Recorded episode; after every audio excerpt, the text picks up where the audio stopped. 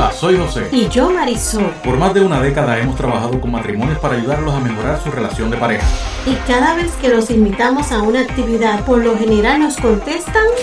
Nosotros estamos bien. Saludos y bienvenidos a Estamos bien. ¿Cuántas veces hemos escuchado la frase yo perdono pero no olvido? ¿Qué es lo primero que nos viene a la mente cuando escuchamos esta frase? Esa persona no ha perdonado de verdad, porque si lo hubiese hecho, sí hubiese podido olvidar. Quiere decir que todavía le queda algo por dentro. Vamos a analizar los dos términos que tiene esa frase. Cuéntame. Primero, el perdón. Y el segundo es el olvido. ¿Y cuál es la diferencia de estos dos? El perdón es una decisión donde tú decides o no perdonar a la persona que te causó el daño. ¿Cuántas veces hemos escuchado la siguiente frase? Dios dice a través de su palabra que debemos perdonar hasta 70 veces 7. Ahora viene la segunda palabra, olvidar. Esta es la parte más difícil. ¿Por qué? Ah, porque a diferencia del perdón, olvidar es un sentimiento y un sentimiento es muy, pero que muy difícil apartarnos de nosotros. Olvidar está altamente ligado a otro término llamado confianza. Y la confianza se puede perder bien rapidito, en un instante. Pero recuperar o ganar la confianza nuevamente puede tomar mucho, pero mucho, mucho tiempo en volver a restablecerse. Por esta razón, para volver a ganarse la confianza de una persona después de perderla, vamos a pasar mucho trabajo. Hay que trabajar y trabajar y el que te haya perdonado no siempre te va a garantizar que la confianza regrese. Así es, pero déjame decirte algo. Si la persona es creyente, debe haber escuchado de que Dios es un Dios de segundas oportunidades. Y por otro lado, si no es creyente, también puede disfrutar de esa segunda oportunidad. Después de todo, todos somos seres muy imperfectos que cometemos errores todos los días. Y es lo que no queremos ver. Muchas veces nosotros no queremos reconocer de que somos imperfectos y nos casamos con una persona imperfecta igual que nosotros. Por eso yo te digo a ti siempre, soy imperfecta. No soy perfecta. ¿Por qué es tan difícil perdonar a nuestra pareja cuando hace algo? ¿Ah? Cuéntame. ¿Cómo te queda el ojo? Cuéntame, cuéntame. Porque lo más seguro es que no conocemos la forma en que nuestra pareja le gusta que pidamos perdón. Esto se puede conocer o se conoce como los lenguajes de la disculpa o los lenguajes del perdón y aprenderlos. Escúchame bien, aprenderlos es una gran, pero gran ventaja para tu relación. Definitivamente. Por eso más adelante te vamos a enseñar cuáles son esos lenguajes de la disculpa. Estás escuchando Estamos Bien, un espacio dedicado a parejas, a matrimonios y a todos aquellos que están a punto de decir sí lo acepto. Hoy estamos hablando sobre el perdón y cuáles son sus lenguajes. ¿Quieres saber cuál es tu lenguaje del perdón? Más adelante te diremos cómo descubrirlo, pero ahora te recordamos que nos des like a través de nuestro canal de YouTube, te suscribas y compártelo con tus amigos. Estás escuchando Estamos Bien con José y Marisol. No te vayas.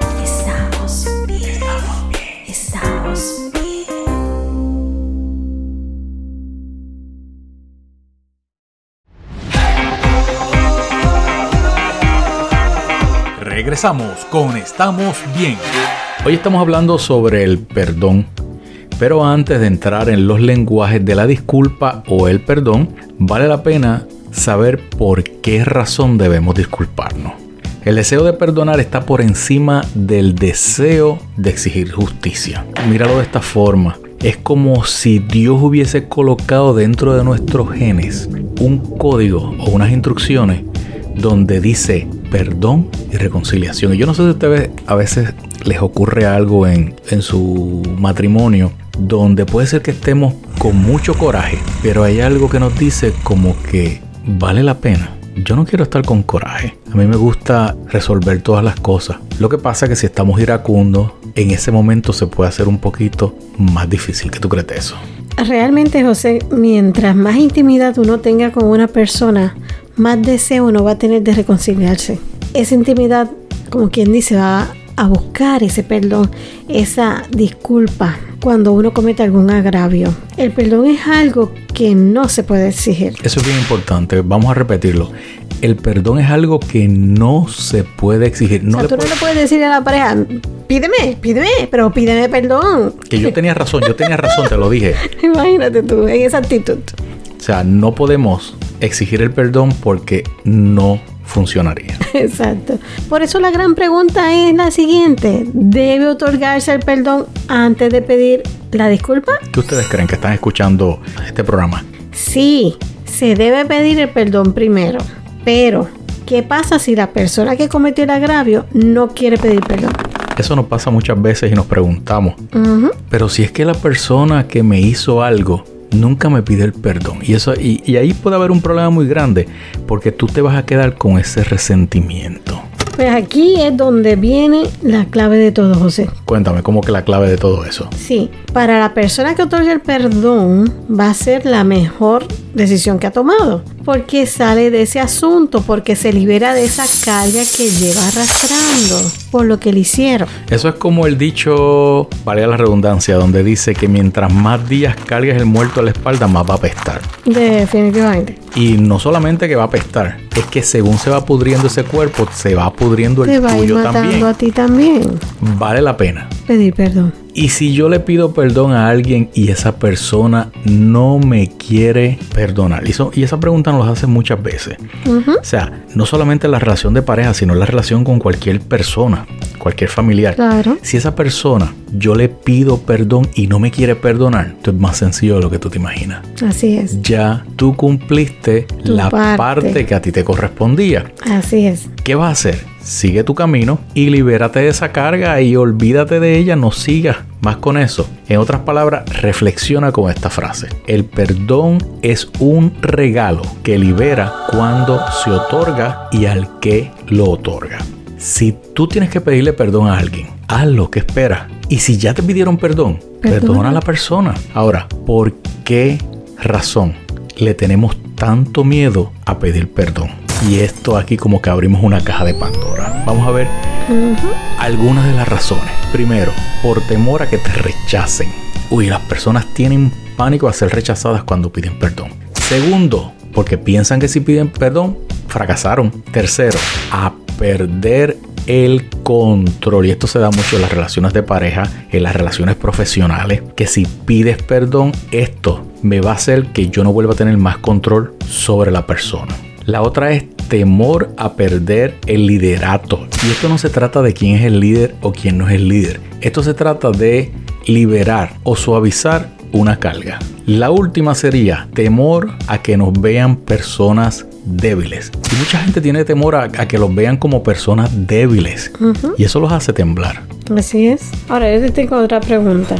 Sería, ¿por qué nos cuesta tanto perdonar? Eso es sencillo. Cuéntame. Porque nos obliga a renunciar a la búsqueda de la justicia. Porque también pudiera haber consecuencias físicas o emocionales al perdonar. Ahí tenemos que tener cuidado y tenemos que, que tomarlos con pinza. Sí.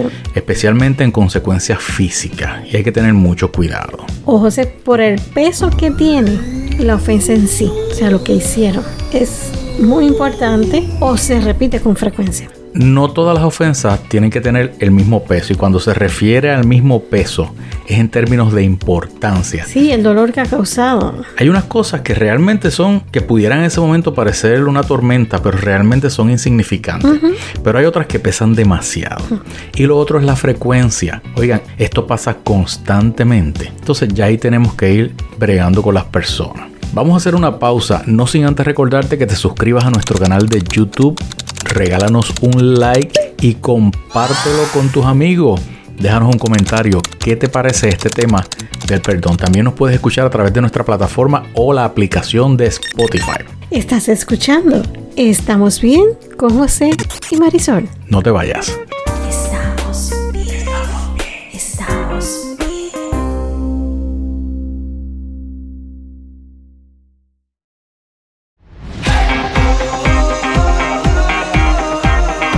Regresamos con Estamos Bien.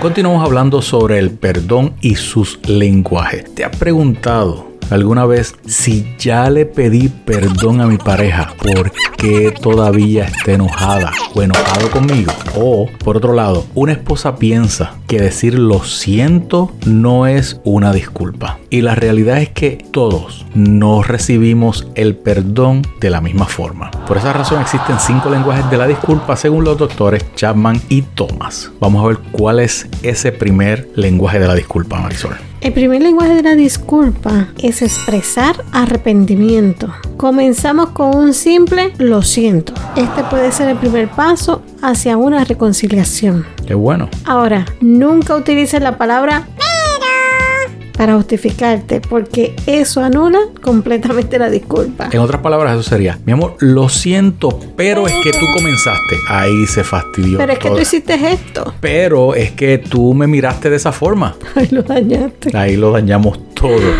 Ay, sobre todo, nunca utilices la disculpa para manipular a la persona. Te voy a dar un ejemplo. Dame, un ejemplo, dame un ejemplo para entender. Ok, me siento realmente mal porque te decepcioné. Debería haber sido más considerado contigo. Estoy muy triste porque te causé dolor. Ok. Ahora sé que te he herido profundamente. Esto me causa mucho dolor. Estoy verdaderamente triste por lo que hice. Yo entiendo que no solamente es decirlo, es sentirlo, porque cuando tú dices, ahora sé que te he herido profundamente, es que la persona pueda ver en que eso que le hiciste realmente le dolió. Sí, que te veas arrepentido. Vamos a ver cuál es el segundo lenguaje. El segundo lenguaje es aceptar la responsabilidad y es cuando dices ahí yo me equivoqué, metí las cinco patas completitas. Y ahí cuando tú aceptas y admites toda la responsabilidad por lo que hiciste. Cuando tú culpas a otro de tus errores, solo vas a demostrar que eres una persona inmadura. Y eso sí tienes que tocarlo con pinza. Por ejemplo, vamos a ver algo. Vamos a ver algunos ejemplos.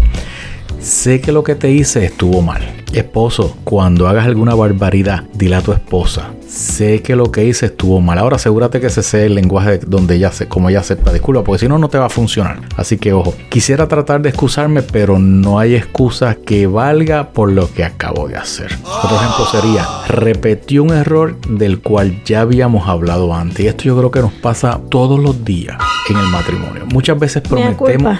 Me da culpa. Muchas veces nos pasa eso. Hemos hablado, hemos llegado a un acuerdo y vuelve y se repite.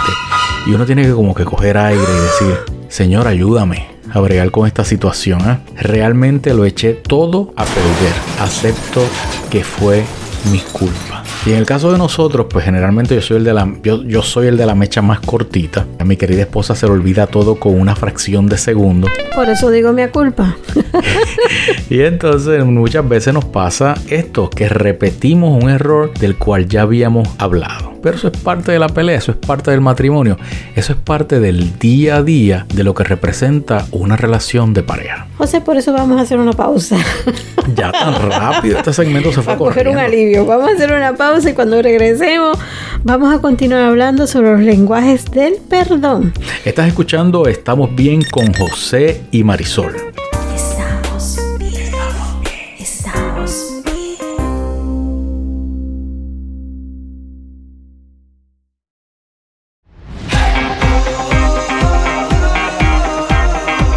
Regresamos con Estamos Bien.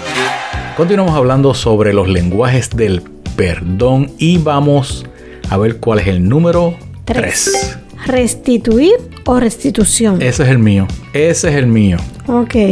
Cuéntame. Cuando has hecho un agravio, dices, ¿cómo lo pago? ¿Cómo puedo restituirte ese daño? Debo estar en la disposición de hacer algo para compensar el dolor que te causé. Y fíjate, ustedes que nos están escuchando, yo tengo que confesar que ese es mi lenguaje. Cuando alguien me hace algún agravio, generalmente yo pienso bien rápido cómo esta persona me va a compensar, a compensar por eso que me hizo. Pero ese no es mi lenguaje. ¿No es tu lenguaje? No. No, ok, pues entonces seguimos. Cuenta, da- da- dámelo- dame, dame un par de ejemplos para ver. Ok. Pregúntale, ¿existe algo que pueda hacer para compensarte por lo que hice? Déjame pensarlo.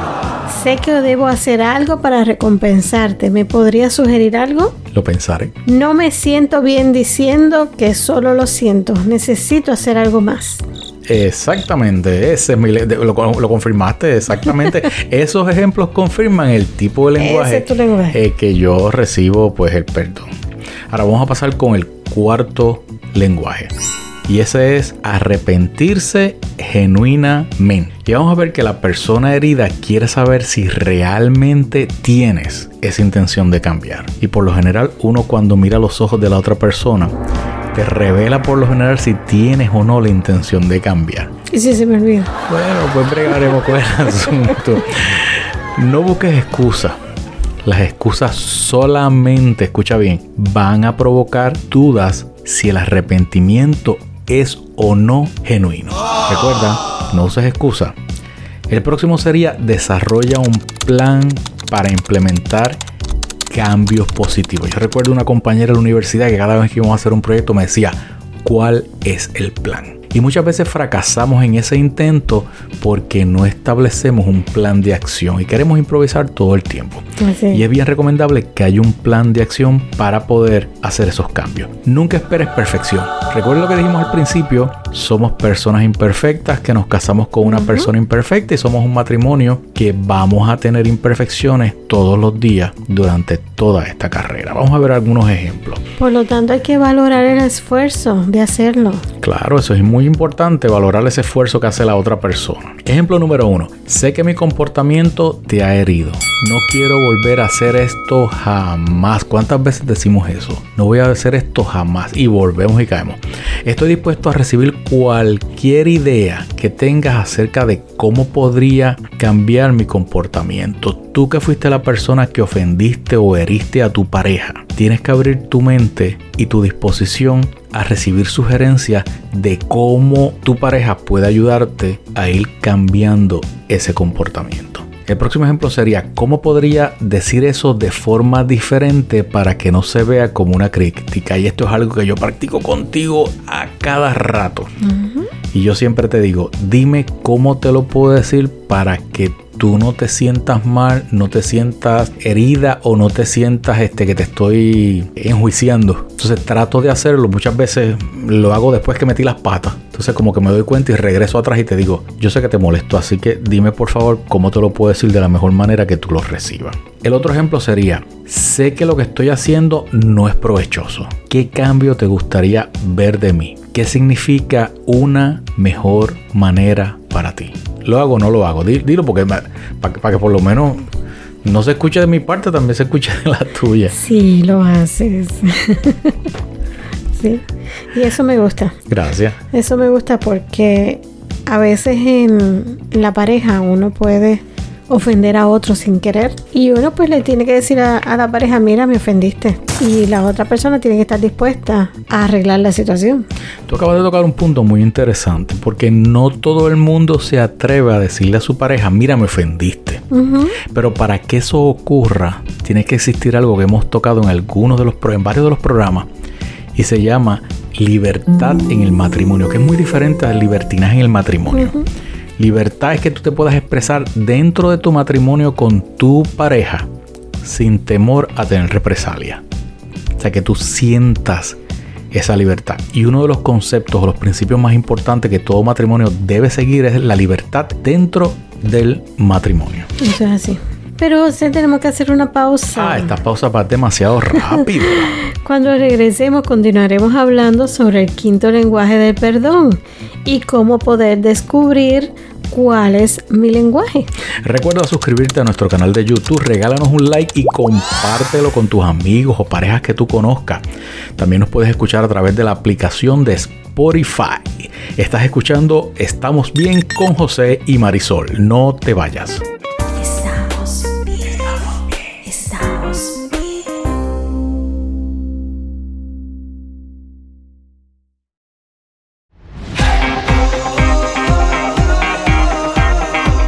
Regresamos con Estamos Bien. Continuamos hablando sobre los lenguajes del perdón. Ya mencionamos los primeros cuatro lenguajes. Primero es expresar arrepentimiento. Segundo, aceptar la responsabilidad. Tercero, restitución y cuarto, arrepentirse genuinamente. ¿Cuál es el quinto, mi amor? Pedir perdón. Así nomás. Así nada más. ¿Me perdonas, por favor? Claro que sí que te perdono. Ese es el mío. Ese es el tuyo. Sí, pues, perdón. ¿Qué, qué puedo hacer? ¿Perdón? Yo muchas, yo muchas veces cuando, cuando ha- hago algo, eh, voy dentro de 3, 4 horas donde, donde mi esposa y le digo, mi amor, perdona. Y me dice, ay, a mí ya se me olvidó eso hace, tres- hace como 4 horas atrás. Sí, sí. Y yo todavía sigo pensando que ella está todavía ofendida y todo eso. Y me dice, no, pero si a mí ya se me olvidó. O a veces al otro día le digo, mi amor, perdóname porque hice, oh, cometí esta brutal. Y me dice, no, pero si a mí se me olvidó todo eso. Sí, porque ya habías pedido perdón. O sea, ya yo te perdoné y se acabó. Lo que pasa es que muchas veces nosotros cuando pedimos perdón nos quedamos cargando esa culpa y pensamos que esto nunca va a pasar. Ya, yo lo paso para adelante, olvídate. Ok, ¿qué es este lenguaje? Pues pedir perdón es querer restablecer la relación. Hay que reconocer que, como yo dije anteriormente, somos imperfectos y cometemos errores. Dijiste una palabra que me gusta mucho y quiero repetírsela a todas las personas que nos están escuchando. Restablecer la relación. Sí, Y yo creo que eso es lo más importante. Tener el poder, y realmente ese poder está en nuestras manos, de poder restablecer esa relación y volverla a como estaba antes de que ocurriera el problema. O mejor que cuando estaba el problema. debería ser así. Esa es la, la meta. Tenemos que estar dispuestos a poner nuestro futuro en las manos de la otra persona ofendida. Uy, eso sí que nos da, no, no nos da miedo, nos da pánico. Poner el futuro en manos de la persona que ofendimos. Eso es casi como poner el cuello bajo una guillotina. Bueno, no hay más remedio. Por eso hay una frase que dice, somos dueños de lo que callamos y esclavos de lo que decimos. O calladito nos vemos más bonitos. sí. Algunos ejemplos serían, lamento haberte hablado así. Ujú.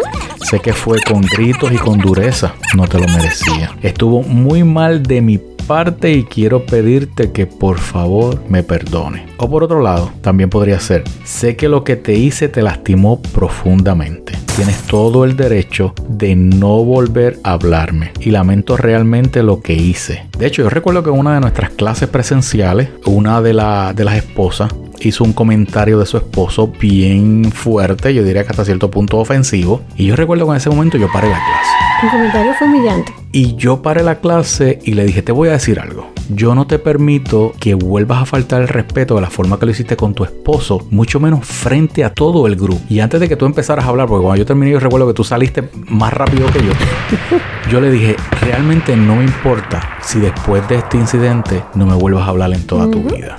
Fue. Y de hecho terminó la clase y nos quedamos reunidos con ellos. Estuvimos hasta altas horas de la noche hablando. Gracias a Dios, después de ese suceso hicimos como que clic y hicimos una amistad eh, muy fuerte entre nosotros. Prácticamente los queremos como si fueran hijos de nosotros. Hablamos con ellos prácticamente casi, no te digo todos los días, pero casi todas las semanas. Esto es lo que tenemos que tener mucho, mucho cuidado. El otro ejemplo sería, no quería lastimarte, pero es evidente que lo hice. Me doy cuenta de esto ahora y veo que mis acciones estuvieron mal. Y muchas veces en un momento de ira uno no piensa lo que dice. Uno lo suelta, lastima a la persona y no tiene uno ni idea de lo que No pasó. solamente eso, tú puedes lastimar a una persona y solo tú estabas tratando de divertirte o hacer algo. O sea, no es solamente en momentos de ira. Lo que pasa es que lo que puede causar risa para nosotros, para otra persona puede ser una broma pesada. Claro. Tenemos que tener mucho cuidado. Especialmente cuando es tu pareja y especialmente cuando se están conociendo. Muy importante los comentarios que nosotros hacemos. ¿Delante de quién? ¿Y en dónde? Y si lo hacemos delante de los hijos, uy, ahí sí que puede estar la cosa, la cosa pelúa. Llegó el momento, José, de descubrir cuál es el lenguaje del perdón. Ya llegó ese momento. Quizás hayan podido identificar alguno de ellos, pero si quieren estar seguros de cuál es su lenguaje principal del perdón, les sugerimos completar el test. De esta forma podrás estar más seguro de cuál es tu lenguaje principal. Te aseguro que vas a aprender esto y te va a ayudar muchísimo en la relación. Bueno, eh, yo espero que tengas listo el lápiz y el papel para que anotes. Lo primero que vamos a hacer es que vas a a nuestra página web y la dirección es la siguiente: onebetterfamily.org. Luego busca la sección que dice herramienta. Recuerda, herramienta. Vas a buscar esa pestañita y le vas a hacer un clic. En la próxima página vas a buscar donde dice la palabra lenguajes del perdón, va a ser una página completa y vas a buscar donde dice lenguajes del perdón y ahí vas a encontrar la prueba para determinar cuál es tu lenguaje en formato PDF. Le haces un download, lo bajas a tu computadora, deberías imprimirlo para que lo hagas directamente y ahí vas escogiendo cada una de las preguntas hasta que llegues al final y cuando llegues al final vas a tener las instrucciones de cómo vas a determinar ese lenguaje. Si tienes alguna duda de cómo hacer esta prueba, envíanos un mensaje a través de nuestro número de WhatsApp al 407-309-9070. Te repito, el WhatsApp 407-309-9070. Y si deseas conocer más sobre este tema del perdón u otras herramientas para pareja, puedes inscribirte en nuestro curso para matrimonios y parejas a través de nuestra página web oneberefamily.org. Te repito, oneberefamily.org o escríbenos a nuestro WhatsApp 407 309 9070 y con mucho gusto te podemos enviar más información. Recuerda también suscribirte a nuestro canal de YouTube, regalarnos un like, déjanos un comentario a ver qué te pareció este tema sobre los lenguajes del perdón o de la disculpa y compártelo con tus amigos y con otras parejas que ustedes entiendan que necesitan un poquito de ayuda. Pero llegamos al final. Ya se acabó el programa. Este programa corrió como demasiado rápido. Sí, sí. Así que Ahora- perdónenos porque se acabó el programa.